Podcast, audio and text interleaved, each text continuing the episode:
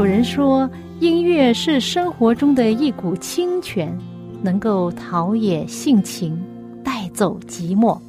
朋友，您喜欢哪一类音乐呢？爵士音乐、摇滚乐、乡村民谣、小调，还是古典音乐呢？今天我要介绍给你的很特别的音乐，就是基督徒的诗歌。这些诗歌更能够表达出人性本质里面的良善，对爱与被爱的向往，对人与人之间和人与上帝之间最真诚的感觉。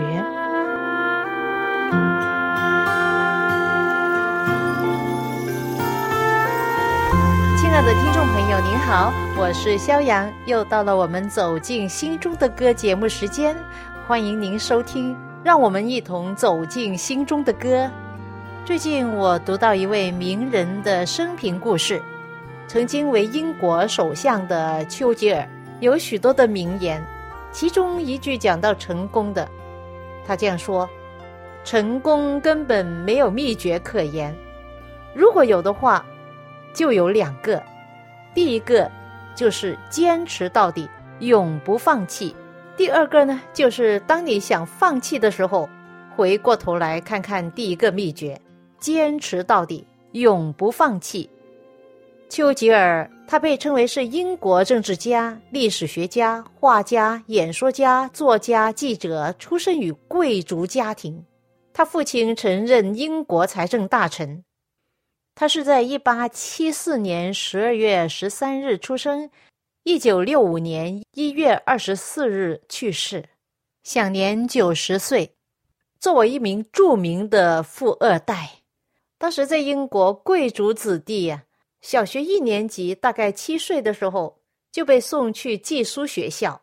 哇，七岁真的太小了吧？难道父母亲就放心给自己的孩子七岁就离开家？真的不可思议啊！但是呢，这是当时。在英国，贵族子弟常见的现象，丘吉尔也不例外。七岁就被送到寄宿学校学习，他在学校十分顽皮。他学习成绩除了英文和历史科的表现还不错之外，其他的学科并不太好，因此呢，常受到老师的责罚。不过呢，他曾经是校内的剑击冠军。后来，他考进了皇家军事学院，并以优异的成绩毕业了。毕业之后，他在各方面的军事训练是非常到位的，并利用假期的时间和朋友一起去古巴，亲身体验一下西班牙和古巴人民起义的战争，也做过军队的记者。他是能文能武，他经历了两次世界大战，两次世界大战之后。他都有写回忆录，尤其是第二次世界大战回忆录这本书取得了一九五三年诺贝尔文学奖。他写过好几本书，在文学上有所贡献。在二零零二年，BBC 举行的一个名为“最伟大的一百名英国人”的调查之中啊，丘吉尔位列榜首。虽然他。脾气暴躁，生活中不少的坏习惯，但是他真的是一个很不简单的人啊！对，值得一提的就是，当他二十六岁的时候，很年轻哦，才二十六岁，他就被选上做议员了。他周游列国，到处去取经，去了解实情，非常实干的一个人。他曾经担任过内政大臣。也担任过英国财政大臣。他四十岁的时候，第一次世界大战爆发，那时他担任第一海军大臣，曾经去到法国前线参战。一九三九年第二次世界大战爆发的时候，丘吉尔六十多岁了。就在二战爆发后的数小时，当时英国首相张伯伦要召见他。邀请他加入战时内阁。不久，他重新被任命为第一海军大臣。由于战事进展不顺利，众议员对当时的政府首相张伯伦政府很不满意，也不太信任。张伯伦最后决定请丘吉尔接任首相，于是向英王提出此程，并建议由丘吉尔主持联合内阁。在一九四零年的五月份，丘吉尔第一次以首相的身份出席下议院会议，发表了他著名的演说。他说：“我没有别的，只有热血、辛劳、眼泪和汗水献给大家。你们问我们的目的是什么？我可以用一个词来答复：胜利。不惜一切代价去争取胜利，无论多么恐怖，也要争取胜利；无论道路多么遥远艰难，也要争取胜利，因为没有胜利。”就无法生存。他这番话令我想到，今天我们何尝不是这样？在奔走这条天国的路上，无论多么艰难困苦，道路多么的遥远艰难，我们不也是应该不惜一切代价争取胜利，成为战胜罪恶的得胜者吗？道路虽崎岖，还是要坚持下去。围住沙中实在是不容易，单靠主恩万事成，前面困难和委屈，抬起头来鼓起勇气。谁不愿来赎我们全身是家路，记忆踏上要完成这征途，水晶挫败不泄气。应有彩虹做引许，明天还是一样灿烂与美丽。亲爱的兄姐妹，我们本是陌路人，但是感谢主恩，我们成知己。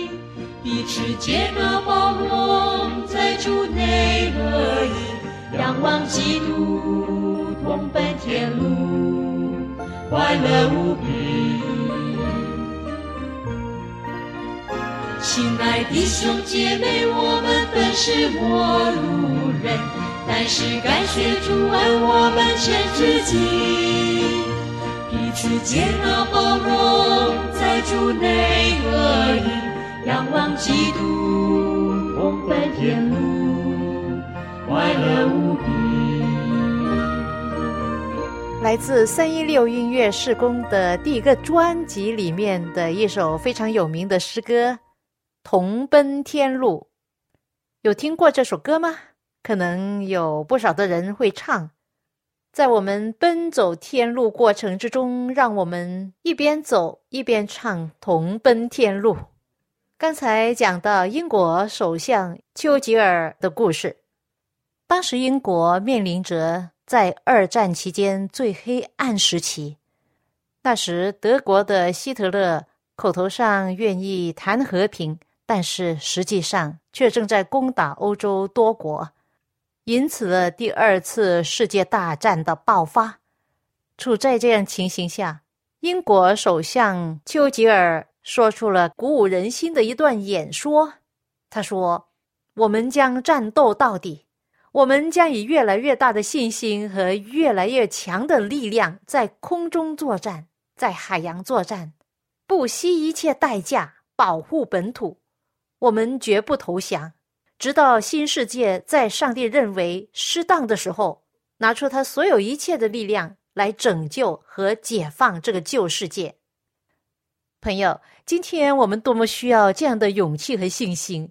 圣经说，我们并不是与属血气的征战，乃是与那些执政的、掌权的、管辖着幽暗世界的，以及天空属灵气的恶魔征战。我们都是基督精兵，我们每一天都要与属灵气的黑暗势力征战。在这世界上，善恶之争从来没有停止过。没有上帝的人生是何等的脆弱，随时随地被魔鬼打败。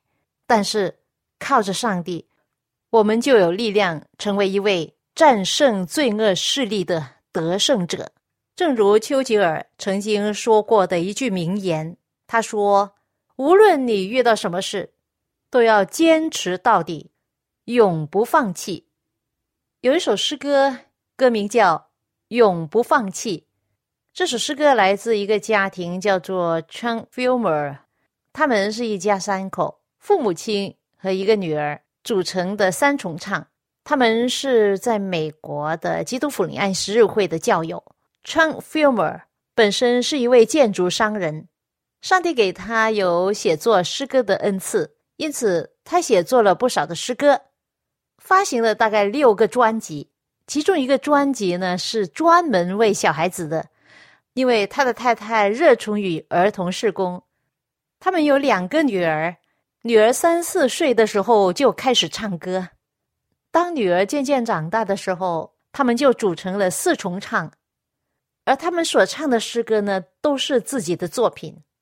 他们周游四方，到处分享上帝的爱，接着他们的诗歌鼓励大家。后来很不幸，他们的大女儿得了血癌去世了。女儿那时候青春美丽，但是残酷的癌症夺去了她的生命，这一家人是多么的悲伤。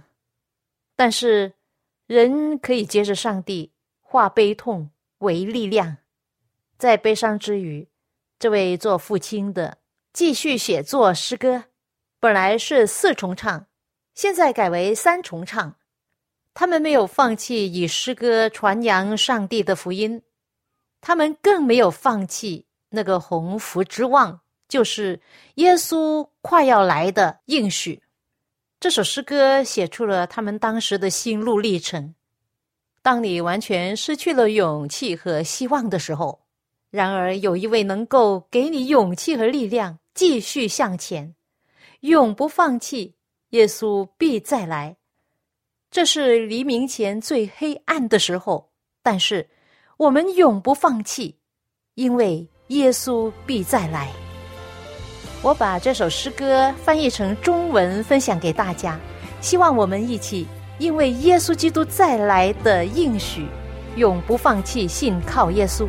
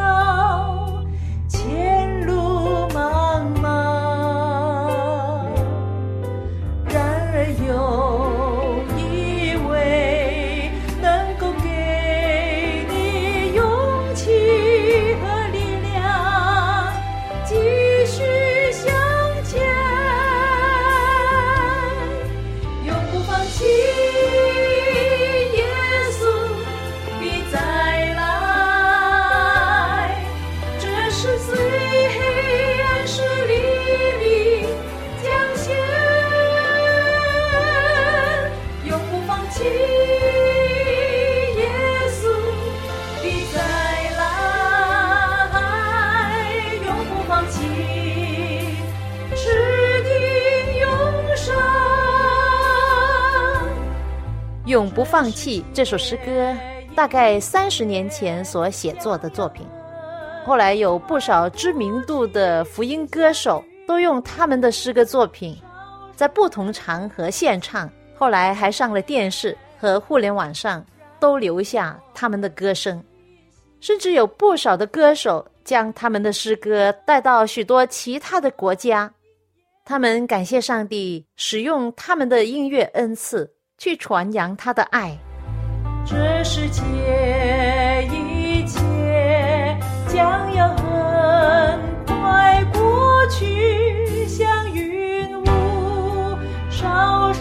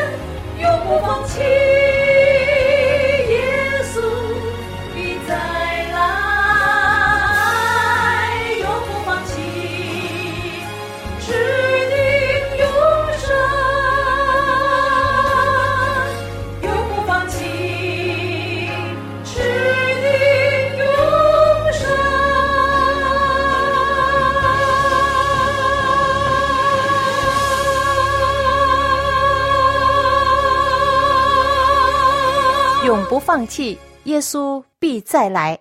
希望这首诗歌是我们人生中的一个最大的鼓励。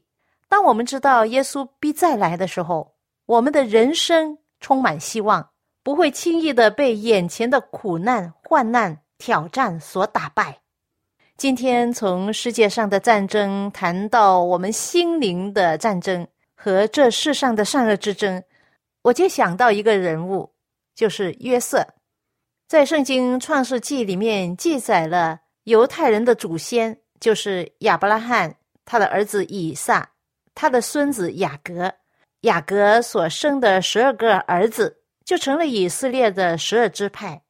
他十二个儿子之中最疼爱的儿子就是约瑟。约瑟的容貌秀雅俊美，似乎是反映他内心的心灵之美。他有纯洁的品性，活泼愉快。而且在道德方面也是老成持重，他爱听父亲的教训，又喜爱顺从上帝。他美好的品德就是温柔、忠义、信实，早已在日常生活上显明出来了。后来遭遇他哥哥们的嫉妒，他们有心害他，因为是上帝的怜悯吧，没有下手杀了他，把他卖去埃及做奴隶。在这过程中，他真的是心惊胆战，他对自己的未来一无所知。他从一个被宠爱的儿子的地位，变成一个被轻视而无依无靠的奴隶，这是何等的改变呢？他孤苦伶仃，无亲无友，一时间陷入无法医治的恐惧和悲愁之中。但是在上帝的照顾之下，就是这样的经验，也是对约瑟有益处的。他在几小时之内学得了在其他情形之下多年所不能给他的教训，在患难中，他随时向他的天上的父亲求告。在他幼年时，曾经受到敬畏上帝、爱上帝的训练，他愿意全心全意听从上帝，忠心于上帝。曾经看过一段这样的话语说。有智慧的战士在上战场之前已经预备好得胜了，而那些没有预备好的战士，他们上到战场才寻找得胜的方法，结果大多数却失败了。约瑟到了埃及，虽然他经历了重重的苦难，但是他却胜而又胜，因为他早就有忠于上帝的信心。到了埃及。约瑟被卖给法老王的护卫长波提法，在他的家中服役了十年之久。他也经过了不平常的试炼。他置身在拜偶像的人当中，可能大家都知道，埃及人喜欢拜很多的假神。也许当时他遭到别人的嘲笑：“我们有这么多的神，你只敬拜一位神呐，这太差劲了吧？”但是。他仍然是一个敬拜上帝的人，他并没有隐藏自己的信仰。圣经说：“上帝与他同在，他就百事顺利。”他主人见上帝与他同在，又见上帝使他的手里所办的事尽都顺利，于是主人波提法对约瑟的信任天天增加，最后升他为管家，派他管理全部的财产。因为约瑟每一天的言语行为显示出自己是可信的嘛，因此他的老板将所有的一切都交在他手中，除了自己所吃的饭，别的事一概不知。不但如此，他还待约瑟不像是一个奴隶，而如同自己的儿子一样。看起来约瑟真的是很智慧、很能干，赢得了主人的心，一切的事在他手中顺顺利利。然而，他的信心和忠直必须再受一番火炼的试验。他主人的妻子想勾引这个青年，违背上帝的诫命。因为约瑟很能干，又正直，人又好，又英俊，女主人就被他吸引了。这一次的试探是多么的突然，多么迷人，多么强劲有力。他如何应付呢？约瑟明知道。如果他拒绝这位女主人，必会有难搞的后果，会被羞辱，监禁，甚至死亡。他一生的前途完全有待于这一时刻的决定。这时候的公义正直行为能得胜吗？约瑟是否能忠于上帝吗？在试炼来临之前，其实约瑟已经决定要忠于上帝，拒绝罪恶。他相信真神上帝的力量，他不愿意辜负他地上的主人的信任，不论后果如何。他也决心要忠于他天上的主宰。其实，我们看见在这世界上，许多人在上帝和众天使的监管之下，竟公然犯了他们在世人面前所不敢犯的罪。但是，约瑟首先所想到的乃是上帝。他说：“我怎能做这大恶，得罪上帝呢？”他在上帝里面得胜了。虽然他应着他的正直而受了苦，被下在监狱，但是他的信心却更坚强。他在埃及的监狱里当然是很多苦难了，但是还是得到上帝的保守和赐福。结果，上帝让他的人生更加辉煌，最终成了埃及宰相。后来，他跟他的弟兄们相认的时候。也结着上帝赐给他的慈悲和爱心，原谅了他们。约瑟就是一个很好的榜样，他是一位战胜罪恶势力的得胜者，因为上帝与他同在。另外一个永不放弃得胜的榜样，就是主耶稣基督。当耶稣背负世人的罪，作为一个好像戴罪羔羊被钉在十字架的时候。当时，许多曾经相信他、被他医治过的人都在嘲笑他。众人对他说：“你救了别人，就不能救自己吗？你下来吧，你不是一个王吗？现在可以从十字架上下来吧。你这样做的话，我们就信你了。”傻蛋和他的恶使者也会装扮成人，站在十字架旁边。他们正与这些犯罪的人、这些谋害耶稣的祭司和官长们合作，就是魔鬼鼓动这些无知的暴徒。他们正疯狂的携手同谋，一起来攻击耶稣。撒旦要耶稣救自己，从十字架上下来吧。如果真的如此，整个救赎的大功就全功尽废，因为耶稣的爱。他很清楚他的使命，他不下来，不论众人怎么样羞辱他，他也不会改变，因为他的心智中已经是得胜的，他永远不放弃他的使命。他在十字架上没有多久，最终他就说了这两个字：“成了。”他完成了在世上的使命，最终他得胜了撒旦。得胜了罪恶，得胜了坟墓，得胜了死亡。朋友，你知道耶稣的十字架显示什么呢？它显示了人没有理由再犯罪，没有理由再败在撒旦的手下。在上帝面前，我们没有任何理由为罪恶辩解、找借口。在一本我很喜爱的一本书《善恶之争》。二十九章里面有一段这样的话：“罪恶乃是一个侵入宇宙的仇敌，它的出现是毫无理由的，它是神秘而不可思议的。原谅它就等于袒护它。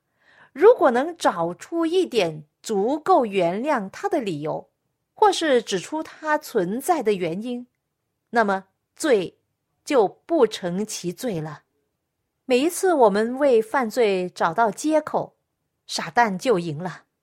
我们是没有任何理由犯罪的。但是如果我们犯了罪，怎么办呢？在圣经里面有很好的应许，《约翰一书》一章九节告诉我们说：“我们若认自己的罪，上帝是信实的，是公义的，必要赦免我们的罪，洗净我们一切的不义。”感谢上帝的慈爱。他这样做，就好像我们从来没有犯过罪一样，洗净我们一切的不义。你知道吗？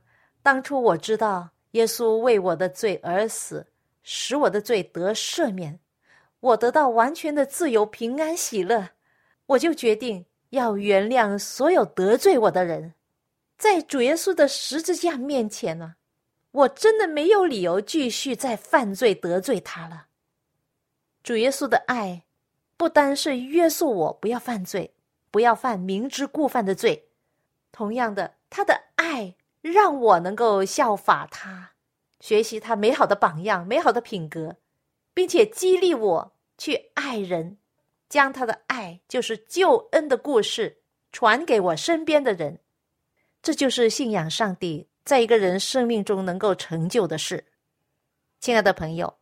最后，我要送给你一首诗歌，希望这首诗歌能够鼓舞你的心，因为天赋上帝的爱、主耶稣的救恩、圣灵感动你，使你能够认罪悔改，在耶稣里得到完全的自由释放。送给你这首来自小杨诗歌创作集的其中一首诗歌，鼓舞。愿上帝的爱与你同在。我们下一次走进心中的歌节目中再会吧。